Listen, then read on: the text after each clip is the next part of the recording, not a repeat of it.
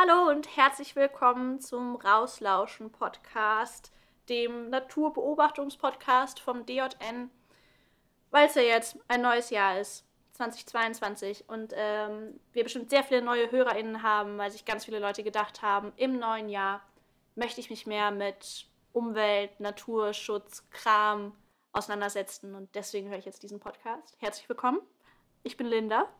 Und ich bin Dennis. Schön, dass ihr da seid. auch für alle, äh, äh, alle alten Hasen, die wieder eingeschaltet haben. Auch schön, dass ihr da seid. Ja, herzlich willkommen zurück.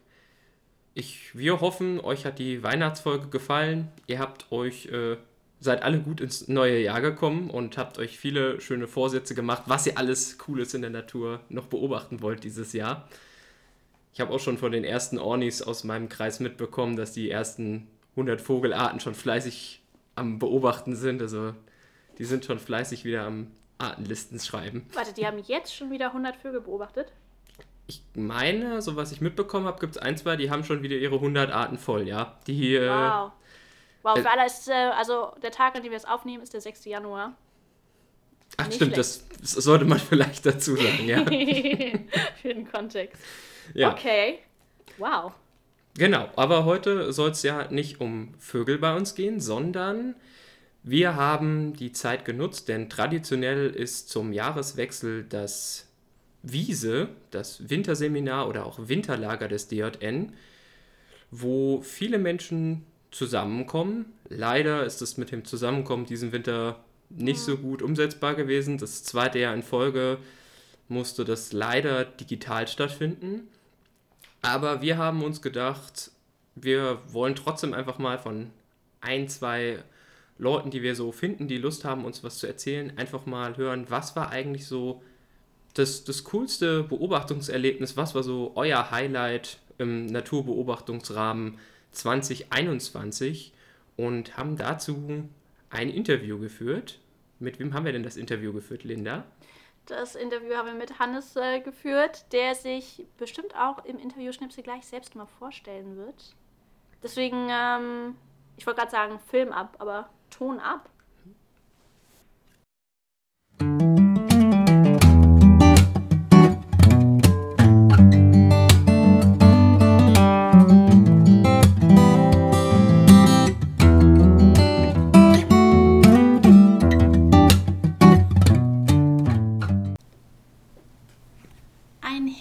Willkommen vom Wiese, dem Winterseminar des DJN. Wir haben jetzt einen Gast dabei, den Hannes. Magst du dich einmal kurz vorstellen? Ja, hallo, genau, ich bin der Hannes. Ähm, genau, freue mich hier mit dabei zu sein heute. ja. Und was machst du beim DJN? Ähm, ich bin tatsächlich ähm, mit ähm, Elron zusammen Naturkundesekretär. Das Heißt, ich kümmere mich ein bisschen um die Bestimmungsschlüssel, ähm, um unsere Bibliothek, unser Material, ähm, genau, ein bisschen das naturkundliche Programm letztlich. ja, cool. Ich finde es auch irgendwie, ja. ich finde es witzig, was für Abkürzungen das alles im Verein hat. Es ist das Wiese, es ist Winterseminar und Nase sind dann die äh, und Lase und was gibt's noch alles? Äh, Weser, Werbesekretär. Ah, mhm. Ähm, äh, genau, Kava, Kassenwart. es gibt eigentlich für alles irgendwie äh, Abkürzungen, das stimmt. Das klingt doch alles noch ganz nett. Also ich meine, die, es, es, klingt nicht so hart erzwungen, diese Abkürzung, finde ich. Ja, ja, ist vielleicht am Anfang ein bisschen gewöhnungsbedürftig, ja. vielleicht.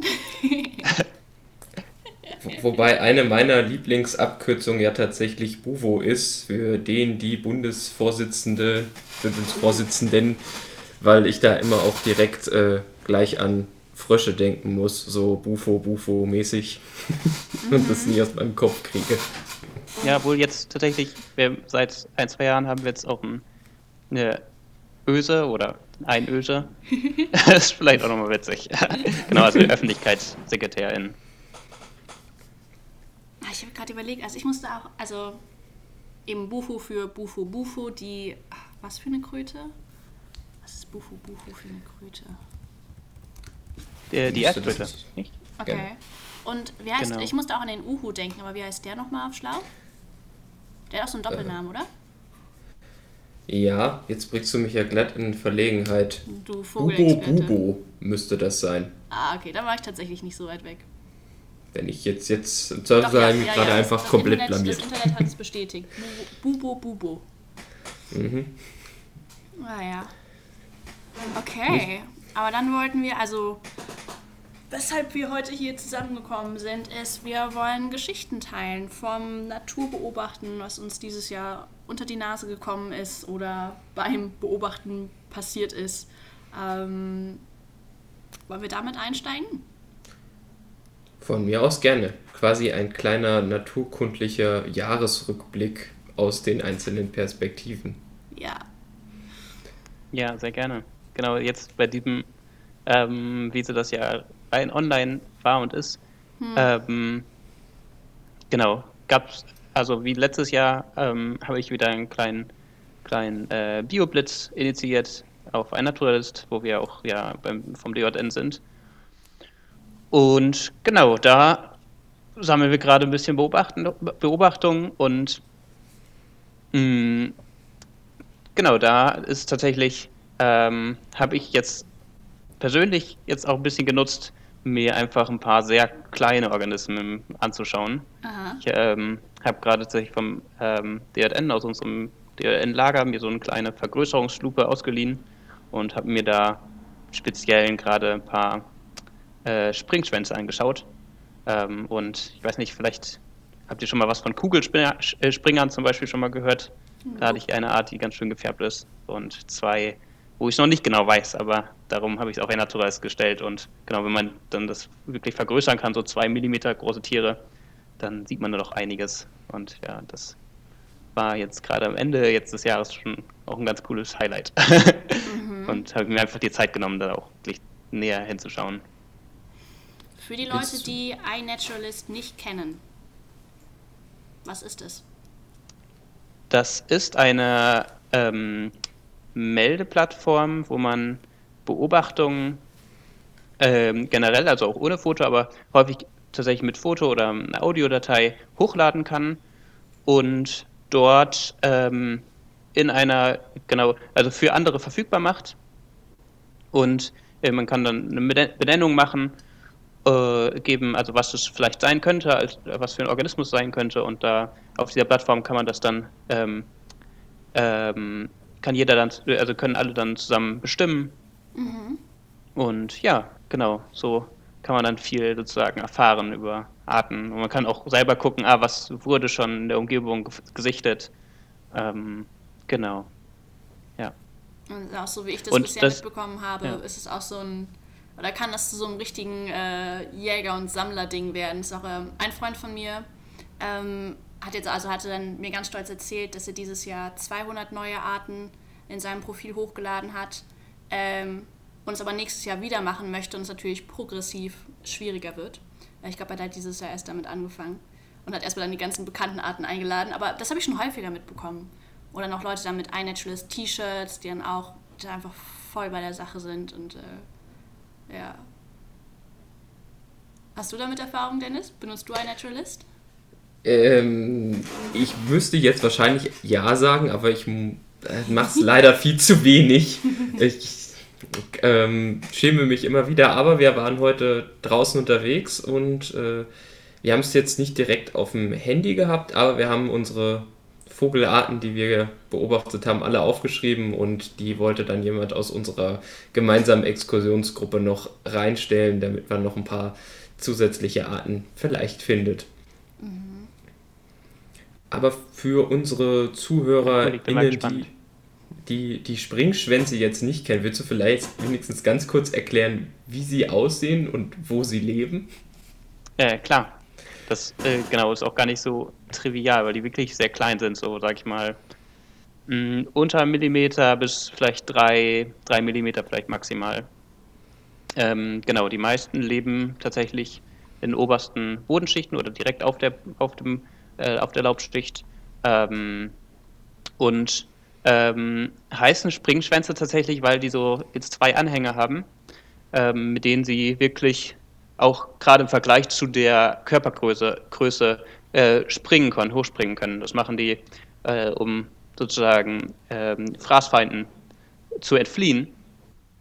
Und äh, genau, wenn man mal so ein Stück, also ein bisschen Laub wegmacht, also auch jetzt im Winter, ähm, und da dann irgendwelche kleinen Tierchen sieht, die so ganz äh, schnell wegspringen, dann ähm, können das sehr gut äh, Springschwänze sein. Ja. Und die haben eine sehr wichtige Rolle tatsächlich als ähm, Destruenten. Das sind sozusagen die, die ähm, als, als ja, Tiere, die ähm, ähm, genau Pflanzenmaterial zu setzen. Mhm. Ja, cool.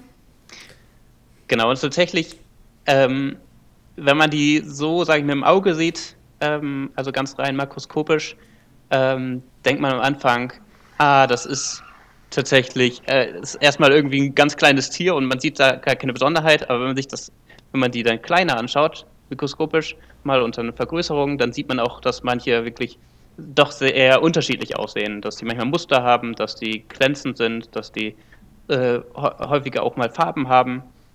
Und dann gibt es tatsächlich auch eine Gruppe, die nicht länglich ist, wie die meisten Springschwänze, sondern auch kugelig zum Beispiel sein können.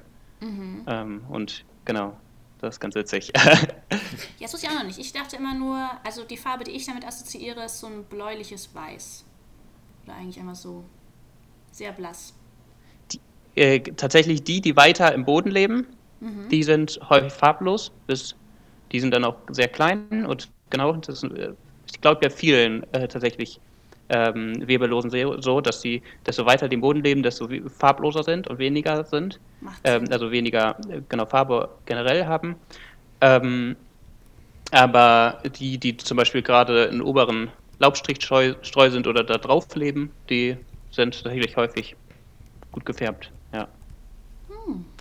Und was ich tatsächlich ganz cool fand, dass ich auch ähm, bei uns hier, bei mir in der Heimat, auf dem Teich, da waren ganz viele so, so schwarze ähm, Springschwänze, die auf der Wasseroberfläche rumgesprungen sind. das war ganz witzig. Das ist wahrscheinlich auch, wenn man da mal weiß, also wenn man einfach dann weiß, dass sie da sind, dann fallen sie einem wahrscheinlich ständig auf. Ja. Ja, cool. Vielen Dank für diese Geschichte. Ich überlege gerade noch, oder weißt du, ähm, ich hatte mal noch, äh, wir hatten noch in einer Vorlesung über den Gletscherfloh geredet. Weißt du, dass ein Springschwanz ist? Oh, bin ich gerade auch überfragt, okay. muss ich sagen. Ja, ähm, dann ist ja nur so, ich, ich, hatte, ich, hatte, das irgendwie im Kopf, ich muss nochmal ich, ich noch recherchieren und dann genau. ich ein bisschen kann, Kann gut sein, aber ich weiß jetzt, würde mich jetzt aufs Eis wagen damit. Auf den Gletscher. genau. Aber nee, sieht, sieht gut aus. Ich habe es gerade ja? auf Schnelle gesucht, ja, ja. Ah, cool. Ja, ich weiß noch, dass, mhm. dass die nämlich schwarz waren, damit ja. die eben damit es ja. denen warm genug ist und die im Eis leben. Witzig, können. ja, die, die sehen so ein bisschen, also wahrscheinlich würde ein Kolumbolen, so wie die ja wissenschaftlich heißen, Experte sagen, äh, die sind ganz unterschiedlich, aber sie sehen so ein bisschen aus wie die, die ich auf dem Teich gesehen habe. die waren nämlich auch schwarz und auch so ein bisschen, ähm, hatten auch wie so, die waren auch so ein bisschen götterlich. Ähm, also der Gletscherfloh, der hat da irgendwie so ähm, Ringel und mhm. ist so länglich. Ähm, genau. Ja. Das ja, war witzig. Ende, Ende meiner Assoziationskette zu Springschwänzen. ja, der Gletscherfloh ist, glaube ich, sehr bekannt, genau, weil der halt, ähm, ich meine ja, so im Lebensraum kommt der extrem ist. So, mhm. und wo man eigentlich denkt, oh, so im Gletscher, da ist, lebt eigentlich nichts. Und der Gletscherfloh macht das, also lebt halt schon dort. Genau, ich glaube halt hauptsächlich von Algen, soweit ich weiß. Ich glaube auch, ja. Hm. Ja, cool. Vielen lieben Dank für die Geschichte. Ich glaube, Dennis, wir werden unsere, also ich habe jetzt auf jeden Fall spontan keine Geschichte parat. ja, ich hätte eine, aber ich kann mir die auch gerne für den Podcast dann aufheben. Ja, ja, dann können wir das Ganze nochmal schön einbetten. Genau. Cool. Ja, aber ich danke dir äh, für diesen kleinen Einblick und äh, vielleicht kriege ich es endlich hin, mir ein Naturalist mal aufs Handy zu ziehen und das alles ja, einzurichten. Ich, ich glaube, ich hätte auch viel Spaß dann, dann halt, oder dass mich auch motivieren würde, um dann halt ja, auch wirklich, auch wenn ich draußen unterwegs bin, dann halt immer wirklich noch nachzuschauen und die Sachen einzutragen. Ähm, Ja, ich finde es tatsächlich, ich ähm, mache schon seit genau längerer Zeit immer Fotos. Und bei mir war das Problem, dass ich immer so, ein, so eine Masse an Daten hatte. Ah. Und ähm, äh, ganz früher mit meinem Bruder habe ich so eine kleine Artenkartei mal gemacht. Aber das dauert halt auch Zeit, das irgendwie einzuordnen. Und ein Naturalist macht das automatisch. Oh. Und man hat dann, dann genau, also bitte auch nochmal verpflichtet, dass man das dann Worten zuordnet und äh, genau die, die ähm, äh, das Datum ist ja eh dabei und dann auf einer Naturalist kann man dir halt direkt suchen, der Ort oder das Datum und man sieht, welche Beobachtung man mach- gemacht hat. Und das finde ich äh, sehr praktisch. genau, darum ist es irgendwie auch eine sehr praktische Datenbank für mich. So, wenn ich irgendwie denke, ah, ich habe doch schon mal so irgendwas gesehen in der Art, dann recherchiere ich da immer gerade kurz auf der Website und dann sehe ich, ah, okay, diese jene Art. Ja, ich habe leider einfach nicht so viel Speicherplatz auf dem Handy. Deswegen, da sind dann die Bestimmungs-Apps oder die spezifischen Bestimmungs-Apps mir dann noch wichtiger als ein Naturalist. ja, ich mache es tatsächlich äh, immer nur über einen Desktop. Genau. Ja, Hannes, dann vielen Dank für diesen schönen Einblick und die gute Geschichten und Erfahrungen. Und das waren wir live vom Wiese. Ja, auch Dank von meiner Seite und ciao. Ciao. Ciao.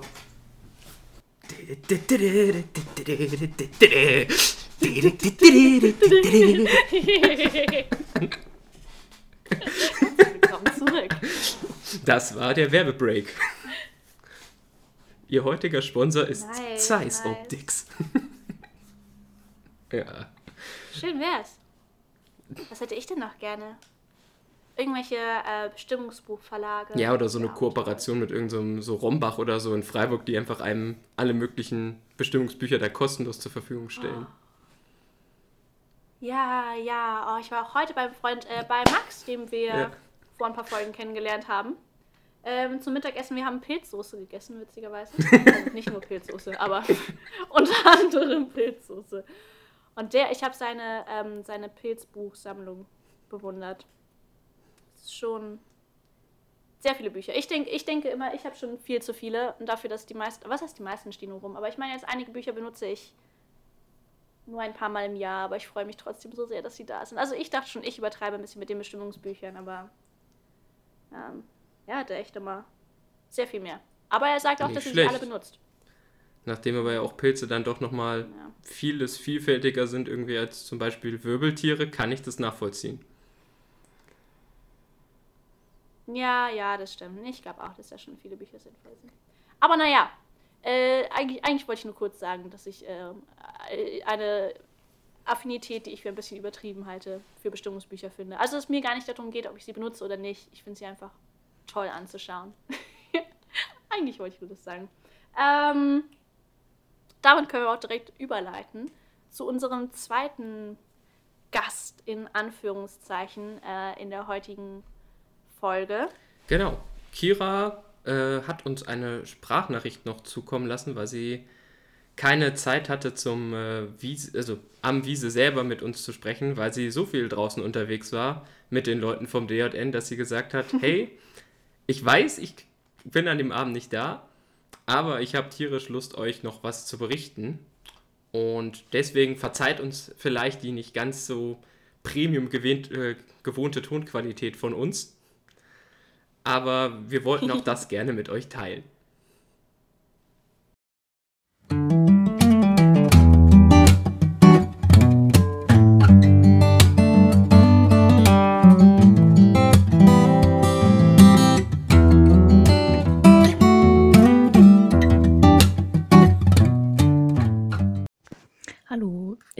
Kira und ich möchte mit euch ein paar schöne Naturbeobachtungserlebnisse aus dem vergangenen Jahr teilen.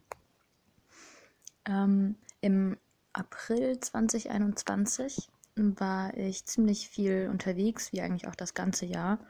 Und an diesem einen besonderen Tag hatte ich gleich drei wahnsinnig schöne Beobachtungserlebnisse, die ich machen durfte. Ähm, das war ein sehr schöner Vogelzugtag mit Südwestwind und viel Wolken, sodass man Großvögel auch vor allem sehr gut erkennen kann am Himmel. Und da trug es sich zu, dass an einer Stelle sehr viele Greifvögel kreisten. Ähm, ich habe mir das genauer angeguckt und habe erstmal die Rot- und Schwarzmilane erkannt, die da zusammen gekreist sind. Plötzlich kam dann mit riesem Kampfgeschrei noch ein Kolkrabe von der anderen Talseite dorthin dazugeflogen und regte sich fürchterlich auf. Als ich dann weiter hinschaute, beobachtete ich, dass da noch ein anderer Greifvogel mit dabei ist, außer den gewöhnlichen Rotmilanen, Schwarzmilanen, Mäusebussarden. Und das war ein Steinadler. Der hatte sich ähm, auf dem Zug oder vielleicht auch beim Abwandern zu uns ans obere Donautal verirrt oder vielleicht auch auf der Suche nach neuen Brutplätzen ist er zu uns gekommen und wurde sogleich sehr, sehr heftig attackiert. So heftig, dass er schließlich auch aufgab, nach ein paar Minuten Kreisen und Versuchen, allen anderen auszuweichen, dass er weiter nach Osten durchs Tal abgeglitten ist und dann auch über eine Hügelkuppe verschwunden ist.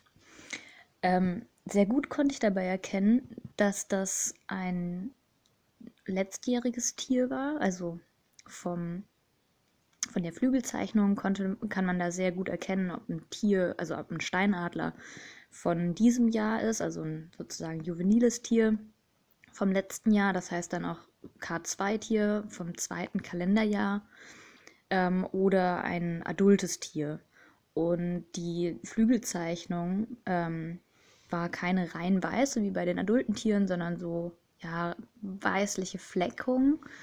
Ähm, was sehr stark darauf hinweist, dass es eben ein Tier aus dem zweiten Jahr war, also das dann 2020 äh, ausgebrütet wurde. Und 2021 nach schönen Brutplätzen sucht, um eine weitere Population zu etablieren und die vorhandene äh, Population zu unterstützen. Ähm, in den letzten Jahren wurden auch im Schwarzwald immer wieder ähm, Steinadler gesichtet, gerade auch so jüngere, die wahrscheinlich aus dem Alpenraum kommen und von dort abwandern oder versuchen abzuwandern. Daher bleibt es natürlich aus oder bleibt es nicht aus, dass vielleicht auch sich mal ein Steinadler wieder im Schwarzwald ansiedelt oder eben sogar im oberen Donautal. Genug Lebensraum wäre auf jeden Fall vorhanden, denn Steinadler brüten an, wie der Name schon sagt, Steinwänden. Und die sind ja sowohl im Schwarzwald auch, als auch im oberen Donautal reichlich gegeben. Die Frage ist natürlich, ob da die Störungen auch gering genug sind, ob, das Brut, ob so ein Brutpaar sich überhaupt ansiedeln könnte. Aber ich kann mir vorstellen, dass die nächsten Jahre spannend bleiben in Bezug auf den Steinadler. Ähm, die zweite Beobachtung, die ich am selben Tag hatte, begab sich auch direkt nach der Beobachtung von diesem Steinadler. Ich habe ihm noch hinterher geschaut, ähm, Richtung Süden weg, wie er über die Flügel dahin schwebt und schweift. Und plötzlich sehe ich aus dem Augenwinkel einen anderen Greifvogel. Konnte ihn erst gar nicht richtig fassen mit dem, mit dem Fernglas, habe dann noch zum Glück ein Foto sogar hingekriegt. Und ähm, ja, dann kam mir, dass dieser Greifvogel, den ich da fotografiert hatte, nicht wie ich anfänglich dachte, Richtung Weil, Kornweil oder sowas, das war gar nicht der Fall, sondern es war ein Fischadler, der direkt nach diesem Steinadler auch schön durchs obere Donautal zog, richtig schön am Fluss entlang, die ganzen Biegungen der Donau mitschwebend, mitschweifend und weiter östlich sogar noch ein bisschen beim Fischen war und dann auch weiter das Donautal emporflog. Also Beobachtung Nummer zwei an einem Tag. Ich war total happy und ähm, bin schon auf dem Rückweg gewesen. Da sehe ich nochmal einen Tumult, ähnliche Stelle wie ganz am Anfang, wo der Steinadler so attackiert wurde von anderen Greifvögeln und von diesem Kolkraben. Und an dieser selben Stelle war wieder ein Tumult. Diesmal war allerdings kein Steinadler involviert, sondern ein großer schwarzer Vogel ohne jegliche Flügelzeichnungen, ohne Schwanzbänderungen, ohne irgendwelche Aufhellungen am Federkleid und mit einem langen, nach unten gebogenen Schnabel. Da habe ich natürlich als erstes aufgrund des Schnabels und weil ich dachte, gut, gegen den Himmel ist wahrscheinlich ähm, gegenlichtig, ähm, da sehe ich einfach die Farben nicht gut. Das müsste ja dann eigentlich ein Brachvogel sein, aber nein, er war viel größer als ein Brachvogel. Er ist nämlich zusammen mit Schwarzmilanen und Rotmilanen gekreist und die Flügelspannweite war exakt die von einem Schwarzmilan. Flügel allerdings breiter als beim Schwarzmilan, spitzer zulaufend, also schon eine sehr deutlich andere Form. Und als Besonderheit habe ich auch noch einen schwarzen Kasten auf dem Rücken von diesem Vogel entdeckt. Naja, wie sich später herausstellte, ich bin dann, habe dann einfach ein Buch durchgeblättert, was das dann noch sein könnte. Und das war dann doch sehr schnell, sehr klar. Das war ein Waldrapp. Und zwar habe ich dann auch ein bisschen recherchiert und dieser Waldrapp stammte von einem Wiederansiedlungsprojekt am Bodensee. Da gibt es seit ich meine, seit 2020 eine Kolonie von Waldrappen, die dort angesiedelt wurden. Und diese Beobachtung im April 2021 war eine der zurückfliegenden Tiere aus dem Wintergebiet. Die wurden ähm, damals nach der Wiederansiedlung am Bodenseeraum mit so Leichtflugzeugen geleitet, um über die Alpen zu kommen, um über die, also in die Inter Überwinterungsgebiete zu finden und jetzt das erste Jahr, dass sie alleine zurückgeflogen sind. Wie sich herausstellte, waren das, war das nicht nur der Waldrapp, den ich gesehen habe im oberen Donautal, sondern noch ein zweiter, der vielleicht zehn Kilometer südlich davon auch auf dem Rückweg in die Brutkolonie war. Und ein weiterer oder mindestens ein weiterer, der noch in Freiburg sich aufhielt an den Flugfeldern. Da müssen bestimmt auch sehr schöne lustige Beobachtungen stattgefunden haben, von denen ich auch ein bisschen mitgekriegt habe. Aber ja, das war auf jeden Fall ein, ein sehr, sehr schöner Moment für mich, diese Vögel dort zu sehen, also diese drei doch sehr seltenen Arten ähm, an der oberen Donau. Und ja, das war ein, ein, sehr großes Highlight für mich im ganzen Kartierung oder im, im ganzen Jahr 2021. Und als kleines Highlight im Nachhinein bin ich äh, noch an einem Acker vorbeigefahren, ließ den Blick dann einfach nochmal drüber schweifen, falls da irgendwas Spannendes sitzt. Und tatsächlich hatte sich dort ein Braunkehlchen niedergelassen, zur Nahrungssuche, auch auf dem Heimzug Richtung, äh, Richtung Norden in die Brutgebiete. Das war dann noch ein kleiner, noch ein kleines i-Tüpfelchen auf diesem wunderbaren Zugtag an der oberen Donau.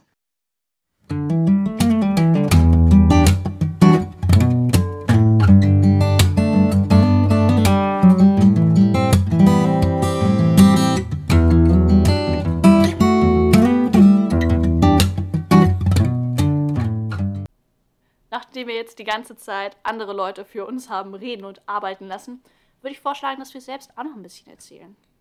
Was war denn dein, ich will nicht sagen das schönste äh, Naturbeobachtungserlebnis, aber ein schönes Erlebnis, was du mit uns teilen mm, Das schönste Erlebnis, oder bei mir ist es eigentlich ein Monat, der ziemlich herausgestochen hat. Ja, weil wow. ich dieses Jahr mal was gemacht habe, was ich sonst selten mache. Es hat genau mit dem, was wir vorhin besprochen haben, diesen Artenlisten zu tun. Und ich bin ja dann doch schwerpunktmäßig mhm. Vogelkundler und ähm, irgendwie hatte ich super Lust drauf, das auch mal so ein bisschen intensiver zu machen und wirklich mal zu gucken, was passiert denn eigentlich, wenn du, wenn du zumindest mal so ein bisschen versuchst, da mehr zu machen. Und traditionell gehört, also ist es der Mai, in dem die Vogelkundler sowieso schon sehr viel rausgehen. Und ich habe das mit einem Freiwilligenteam von der Nordsee, wo ich früher meinen Bufti gemacht habe, mit denen zusammen hatte ich irgendwie mich zusammengesetzt und die haben erzählt, ja, bei uns ist, weil das mit dem Bird Race schwierig ist, haben wir quasi den ganzen Monat über Bird Race. Was das Bird Genau. das Bird, Bird Race? Race ist ähm, von der deutschen Dachgesellschaft von, für Avifauna. Eigentlich immer der erste mhm. Samstag, glaube ich, im Mai. Jetzt kann ich mich nur vertun. Also das erste Wochenende im Mai ist Bird Race. Und ähm, da ist es so, dass man versucht, an einem Tag so viele Vogelarten wie möglich zu finden. Und man macht es eigentlich immer im Team, was aber durch Corona jetzt alles nicht so gut machbar war. Deswegen haben wir wieder ein digitales Team gemacht. Dieses Jahr war ich unterwegs mit vielen verschiedenen Leuten vom DJN. Unter anderem Kira, die mhm. eigentlich nach Karlsruhe kommen wollte und dann aber das leider nicht geklappt hat und sie dann bei sich zu Hause im Landkreis versucht hat, Vogelarten zu sammeln. Und ähm, die freiwilligen Teams haben eben an dem Tag manchmal keine Zeit und deswegen gibt es so vereinsintern die Regel, hey, wir machen das den ganzen Mai über, dann haben viele Freiwillige auch einfach mehr Zeit da zu gucken und können versuchen, viele Vogelarten zu finden. Und da habe ich gedacht, weißt du was, das probierst du auch einfach mal aus. Und habe dann wirklich in diesem Monat Mai ein paar Vogelarten an der Nordsee mir angeguckt. Leider bin ich da sehr, sehr schnell wieder weggefahren, weil ich halt nach Karlsruhe zurück musste. Mhm. Aber habe dann auch am Bird Race selber natürlich mir äh, die Füße wund gestrampelt und ein paar Kilometer gemacht und versucht fleißig Arten zu sammeln. und dann war ich noch am Kaiserstuhl und mal im Schwarzwald. Also ich habe einfach probiert, so viele schöne Ecken zu sehen, wo man verschiedene Vogelarten finden kann. Und ich habe bei weitem nicht alles gefunden, was ich mir noch so erhofft hatte.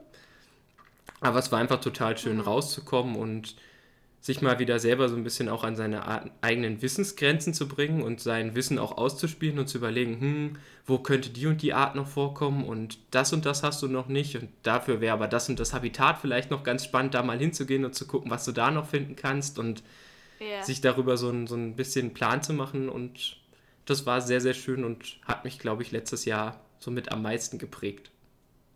Mhm, mhm.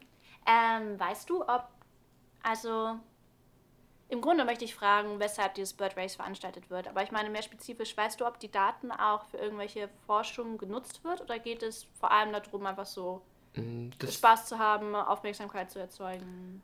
Das hat an sich mehrere Hintergründe. Zum einen ist es natürlich immer ein tolles Event für Öffentlichkeitsarbeit. Also es gibt immer wieder verschiedene Beiträge dazu. Das zweite ist, dass es viele oder einige Teams gibt, die dann auch sich sponsern lassen. Das heißt mhm. zum Beispiel, dass ein Sponsor sagt, hey, für jede Vogelart, die ihr findet, zahle ich einen Euro. Und, oh. und diese Spenden gehen dann alle in das Online-Portal Ornito, was eine riesengroße Vogeldatenbank ist. Und die Daten vom Bird Race werden natürlich auch zu größten Teilen dort eingetragen. Also da ist dann immer ein sehr, sehr großer Datenansturm da. Und diese Daten können auch alle abgefragt werden, um dann damit zum Beispiel wissenschaftlich zu arbeiten. Und was ganz typisch ist, ist, dass auch über die Jahre hinweg geguckt wird, wie viele Arten haben wir denn insgesamt in Deutschland? Gibt es bestimmte Highlights, die immer mehr werden? Also da wird schon ein relativ großer Datensatz, denke ich, jedes Jahr angesammelt und der, glaube ich, verkommt nicht im Keller, sondern der wird schon auch fleißig genutzt, um zu gucken, was kann man daraus lesen. Ja, okay, spannend. Ja, nice. das war mein Highlight. Was war denn mhm. so dein Highlight aus dem Jahr? Also, ich habe überlegt und ähm, also mir sind mehrere Sachen eingefallen. Es war schwierig, mich für, es war schwierig, mich für eine Sache zu entscheiden. Äh, aber am Ende ist es, glaube ich, doch, also ich habe ja ähm, Anfang des Jahres an der Uni Wien studiert und da war leider sehr viel Lockdown. Das hat nicht so viel Spaß gemacht, aber äh, ich konnte auch bei einer Handvoll Exkursionen mitmachen, während ich da war. Ähm, und eine ist mir einfach ganz besonders im Kopf geblieben, weil wir halt wieder auch aus der Stadt rausgefahren sind. Ähm, und äh, also es war ja vor allem Offenland, äh, was wir uns angeschaut haben. Und es war sowieso so eine Kombination aus ornithologischer und botanischer Exkursion. Ähm, irgendwie wurden beide Gruppen behandelt und es waren aber auch, also es waren so viele Leute dabei, die richtig Bock hatten und die auch noch Ahnung in irgendwelchen Sachen hatten. Und ähm, dann war es halt immer so, dass, ah ja, und die Sonne hat geschienen. Es war einfach, okay, also am Anfang, man kommt aus der großen Stadt raus, die mir einfach sowieso zu viel war, deswegen bin ich auch wieder in Freiburg. aus der großen Stadt raus und die Sonne scheint und man ist mit einem Haufen Leute draußen in Corona, was so selten war, einfach so schön mal wieder mit Menschen zu reden. und dann ähm, halt eben, steht man irgendwie rum und es wird einem gerade was äh, dann von den DozentInnen über irgendwelche Pflanzen erzählt. Und auf der anderen Seite stehen schon welche mit ihren irgendwie krassen Kameras, wo noch so Schaumstoff, noch so Blitzlichtverteiler sind, die gerade irgendeinen tollen Käfer entdeckt haben und den sich anschauen. Und dann stellen sich alle rundherum und schauen auch den Käfer an und lassen sich dazu was erzählen. Und ähm, dann, ach ja, ging es so weiter. Auf jeden Fall waren noch ein paar, die hatten einfach sehr viel über Käfer zu erzählen. Und ähm, dann ging es weiter und wir haben halt die ganze Zeit auch noch nebenher so die Pflanzen am Wegrand dann bestimmt. Und äh, dann haben wir noch einen Feuersalamander gefunden und dann sind noch Leute, dann auch als wir an einer Stelle länger standen, um die Vögel an der Wasserfläche zu beobachten, sind auch noch ein paar äh, zu so einem kleinen Bachlauf, der am Rand war, hingegangen und haben da dann mit so ähm, Klopfschirmen, also es fällt mir jetzt auch alles nicht die Fachbegriffe ein, aber zum einen so gekeschert ähm, am Wiesenrand also tatsächlich einfach so mit dem Kescher so durch die Grashalme hauen im Grunde, um dann alles Mögliche da reinzukriegen. Und dann auch so ein weißes Laken dabei gehabt, wo man dann halt alles drauf ausbreiten kann. Auf dem weißen Laken kann man es dann viel besser sehen und dann halt alles geschaut, was da so krabbelt irgendwie rumgelaufen ist. Und irgendwer hat noch einen Feuersalamander gefunden und Kröten. Dann haben die noch die Kröten dann so in der Hand gehabt und gezeigt. Und es war, oh, also es war einfach das volle Programm bei Sonnenschein mit netten Leuten, einfach ein Haufen Leute, die auch richtig Bock haben. Das ist einfach sehr schön. Und da, ja, und da dachte ich auch nochmal so, ich habe mir einfach das richtige Studium ausgesucht. Es ist schon, es ist einfach so schön, mit Leuten unterwegs zu sein, die an den gleichen Dingen Spaß haben. Ja. Ja, das klingt ja. auf jeden Fall wirklich, also ich, ich habe gerade so ein sehr schönes Bild vor Augen und jetzt, wenn ich mir überlege, so irgendwie Winter und kalt und also das, das, mhm. das gibt schon sehr Urlaubsvibes auch, so, wo man sagt, so, ah, das, das hätte ich jetzt gerade gern. ja, ja, total. Nein, ich muss sagen, die meisten von meinen Erinnerungen finden, also hängen auch mit viel Sonnenschein zusammen. Wirklich. Aber ich, ja, also ich glaube, für mich sind echt die schönsten Sachen, also zum einen halt eben Zeit mit Leuten draußen zu verbringen, man hat so Spaß in den gleichen Sachen und steckt sich irgendwie gegenseitig an mit der Begeisterung einfach für den Krams, der so lebt. Und ähm, dann aber auch, also ich muss sagen, ich bin oder noch begeistern mich seltene Arten nicht mehr als Sachen, die ich nicht so häufig sehe. Okay, nee, das muss ich wieder zurücknehmen. Aber im Schnitt. also auf jeden Fall nein. Was ich sagen möchte, was ich eigentlich sagen möchte, ist, ich freue mich einfach auch sehr über Arten, die ich häufig sehe. Und äh, für mich ist das Schönste, einfach rumzulaufen und zu merken, ich erkenne Dinge am Wegrand oder im Wald oder auf den Wiesen oder was, was irgendwo fliegt oder schwimmt. Und einfach nur dieses Rumschauen und bewusst die Umgebung wahrzunehmen. Und ganz viele Dinge zu sehen, die anderen Leuten vielleicht gar nicht so auffallen. Ähm, ja, das gibt mir einfach auch unglaublich viel. Das ist für mich auch so ein Highlight. Ja, das verstehe ich. Wenn man dann auch einfach vieles mit Namen benennen kann und sagen kann, so, ha, das ist nicht nur irgendein Käfer, sondern das ist der und der Käfer. Das der Käfer. ja, ja, ja. Ja. Und ansonsten ein anderes Highlight ist, also ich weiß nicht, ob wir das wirklich mit, also ob man es wirklich mit in Naturbeobachtung zählen kann. Aber ich glaube schon, ist einer von den Unikursen, die ich gerade habe, verrückterweise, zu äh, Hymenopteren, also den Hautflüglern. Das sind Ameisen, Bienen und Wespen. Ähm, genau wo wir eben die Tiere bestimmen. Und ist auch wieder das Gleiche halt. Einfach eine kleine Gruppe und alle Leute haben Spaß dran. Und einfach überhaupt sich so einzufuchsen in einer Gruppe, mit der ich vorher nicht so viel zu tun hatte und die auch voll spannend ist. Na, das ist schon ziemlich nice. Das klingt echt gut. Mhm. Apropos einfuchsen in was, was man vielleicht noch nicht kennt. ja, schöne Überleitung. Ja, ich, ich fand die auch sehr schön. Wir ähm, haben ja noch einen Beobachtungstipp, beziehungsweise mhm. ein bisschen was, worüber wir noch quatschen wollten, nachdem wir jetzt so viel einfach mal Anekdoten und Geschichten erzählt haben, damit man zumindest noch so ein kleines bisschen was Fachliches mitgibt. Yes.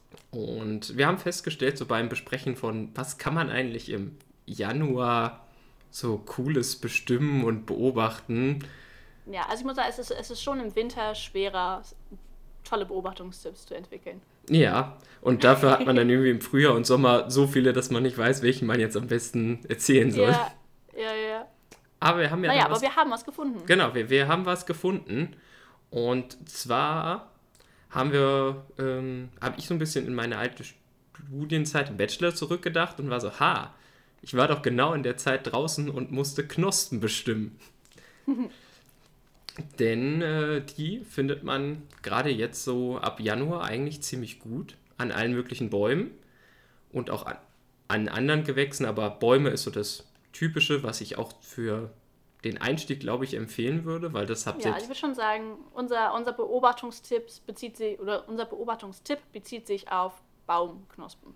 Ja, die sind auch im Januar. eigentlich ganz gut zu unterscheiden, denn jetzt sind ja gerade die ganzen Laubblätter alle ziemlich kahl und dann steht man irgendwie vor dem Baum und ja, der und die ein oder andere kann das vielleicht allein schon an der Rinde erkennen, aber wenn man sich so richtig sicher sein will, dann kann man sehr, sehr gut die Knospen benutzen, denn die haben die Bäume jetzt schon angelegt. Vielleicht kurz zum Verständnis, was ist eigentlich jetzt eine Knospe? Was, was versteht man darunter? Es gibt da verschiedene Arten von. Aber generell ist eigentlich die Knospe die Anlage zu entweder Blättern oder Blüten. Das heißt, dort ist schon eigentlich das Blatt in ganz, ganz kleiner Form drin und wartet jetzt noch darauf, dass es jahreszeitlich und temperaturtechnisch mehr oder weniger die chemischen Prozesse anlaufen und dann, ich, ich spreche das jetzt sehr bildlich aus, ganz so einfach funktioniert es natürlich nicht, der Baum realisiert, dass es jetzt Frühjahr wird und dann anfängt auszutreiben und äh, das gleiche eben dann auch für Blütenknospen besteht. Es gibt auch Bäume, wo Blüte und Blattknospen gemeinsam angelegt werden. Zum Beispiel bei Apfelbäumen ist das der Fall. Und Was bedeutet gemeinsam angelegt? Also es gibt nur eine Knospe, wo dann Blatt und Blüte gleichzeitig drinsteckt, sozusagen. Genau. Also es gibt viele Bäume, wo es extra Knospen nur für die Blätter gibt und welche, wo es extra Knospen nur für die Blüten gibt. Und bei den Apfelbäumen ist es zum Beispiel so, dass das Blüte und Blatt in einer Knospe gemeinsam sind und dann eben auch beides aus der gleichen Knospe austreibt.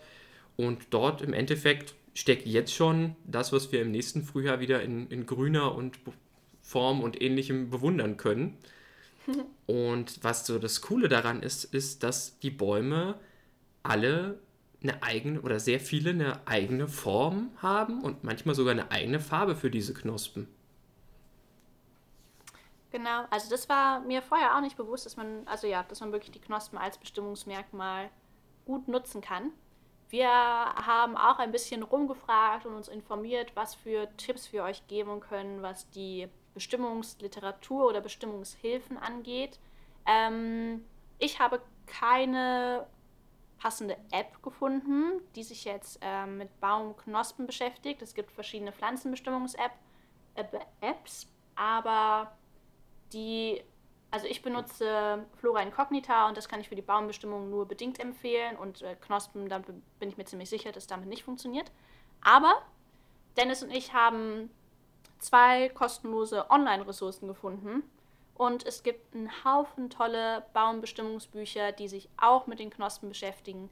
Also da könnt ihr auch mal in eurer Bücherei nachschauen, nachfragen, vielleicht gibt es da was ähm, oder euch eins besorgen. Also da gibt es sehr viel gute Literatur.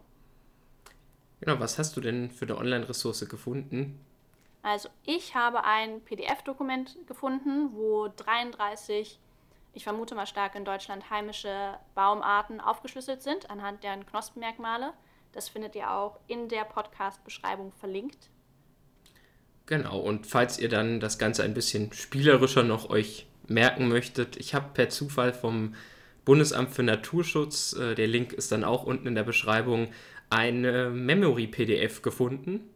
Müsst ihr dann einfach zweimal ausdrucken, sonst könnte es schwierig werden mit dem Pärchen finden. Aber dort ist dann eben auch in Bildform schön abgebildet, welche Knospe haben wir jetzt, zu welchem Baum gehört sie, steht da drunter. Und äh, vielleicht ist das ja noch eine schöne Ergänzung, wenn man dann irgendwo sitzt und sich denkt, Mensch, was machen wir denn heute Abend? Dann könnt ihr mit einem Knospenmemory auftrumpfen. Ja, Finde ich eine herrliche Idee. Und ansonsten noch als kleine Zusatztipps für die Knospenbestimmung. Ähm, meistens liegen ja auch noch Blätter auf dem Boden oder es hängen noch vertrocknete Blattreste an den Bäumen dran. Es ist auf jeden Fall legitim, diese Sachen als Hinweise mitzunutzen. Vor allem am Anfang, wenn ihr euch einarbeitet. Also ja, es ist unglaublich hilfreich, wenn man schon mal weiß, so grob in welche Richtung man denn gehen möchte. Und es ist auch clever, nicht an jungen Bäumen zu suchen, weil deren Knospen ja häufig auch noch ein bisschen anders geformt sind oder andere Größen haben als die von wirklich ausgewachsenen Bäumen. Ich glaube, das sind die zwei wichtigen Dinge, die mir gestern aufgefallen sind beim Knospen bestimmen. Genau. Oh, und schon mal eine, äh, eine Knospe, die sich gut erkennen lässt, weil sie schwarz ist. Und soweit ich weiß, also ich kenne nur einen Baum, eine Baumart in Deutschland, die schwarze Knospen hat. Und das ist die Esche. Also, falls ihr schwarze Knospen findet, ist es höchstwahrscheinlich eine Esche. Genau. Sehr cool. Dann wollen wir euch auch mit diesem Tipp rausschicken. Erkundet eure Bäume und Knospen in der Nähe. Mhm.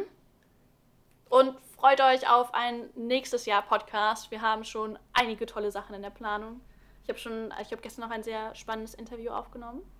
Und ja, ich freue mich, dass wir, dass wir das so weitermachen. Ja, und damit würde ich sagen, macht's gut und bis bald. Bis dann. Tschüss.